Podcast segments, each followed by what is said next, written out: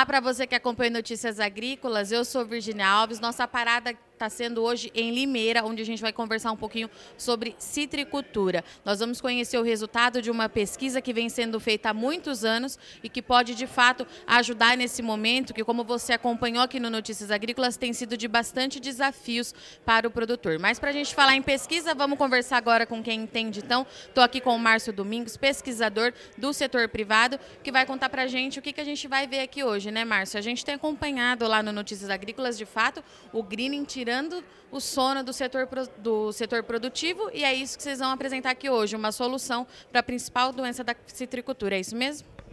É, eu fui convidado para fazer uma apresentação parcial de alguns resultados é, com relação a, a, uma pesquisa na cultura dos citros, né, na, nas laranjas doces, é, para a mitigação do efeito do, do greening. Então, o greening é uma, uma das, da, das principais talvez a mais importante é, na citricultura atual.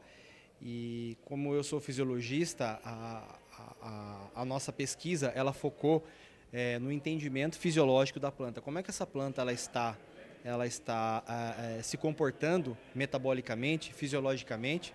É como se a gente fizesse um raio-x, se a gente fizesse, é, tivesse fazendo exames é, internos na planta, é, para saber como é que ela está respondendo à aplicação de um produto, né? Esse produto que, que, que está sendo testado de nome Gram Black.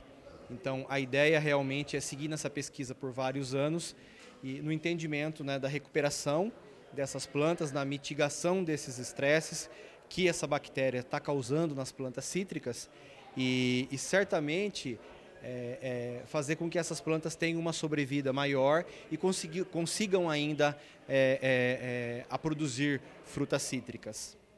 Márcio, é, a gente, você estava me contando que essa pesquisa já acontecia é, há alguns anos, é um trabalho de fato aí, de longo prazo, e aí o setor privado chegou para ajudar é, nesses resultados. Como é que você vê a junção disso tudo? Eu acho que essa, essa junção não é, da, da iniciativa privada com, com o, o, é, o setor público é de fundamental importância. Em todos os países onde existe essa, essa cooperação, essa parceria, é, sempre traz bons frutos. Então eu vejo com bons olhos, porque existe uma demanda da, da iniciativa privada e também existe uma necessidade é, da iniciativa pública.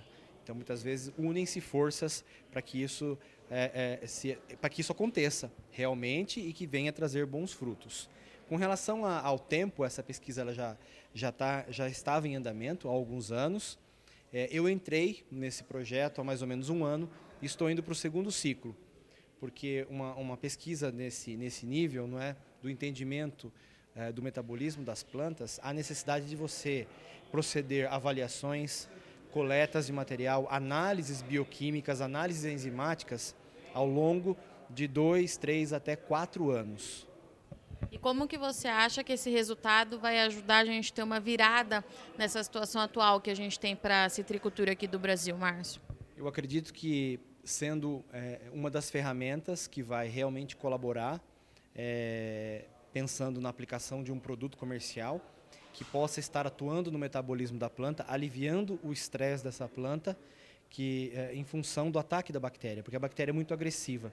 Então, é, inicialmente, é, unir forças. Então, esse produto, o Gram Black, pode estar se unindo né, com outras, com outras a, a, metodologias, como a parte nutricional, a parte de manejo de doenças, até a própria, o próprio manejo do psilídeo, que é o inseto, que, que transmite a bactéria, é? É, é, pode colaborar de uma forma é, global na, na, na, melhoria e incrementar a produtividade, ou pelo menos manter a produtividade dessas plantas cítricas. Para você que acompanha Notícias Agrícolas, eu agradeço a companhia e a audiência, mas não sai daí que já já a gente volta.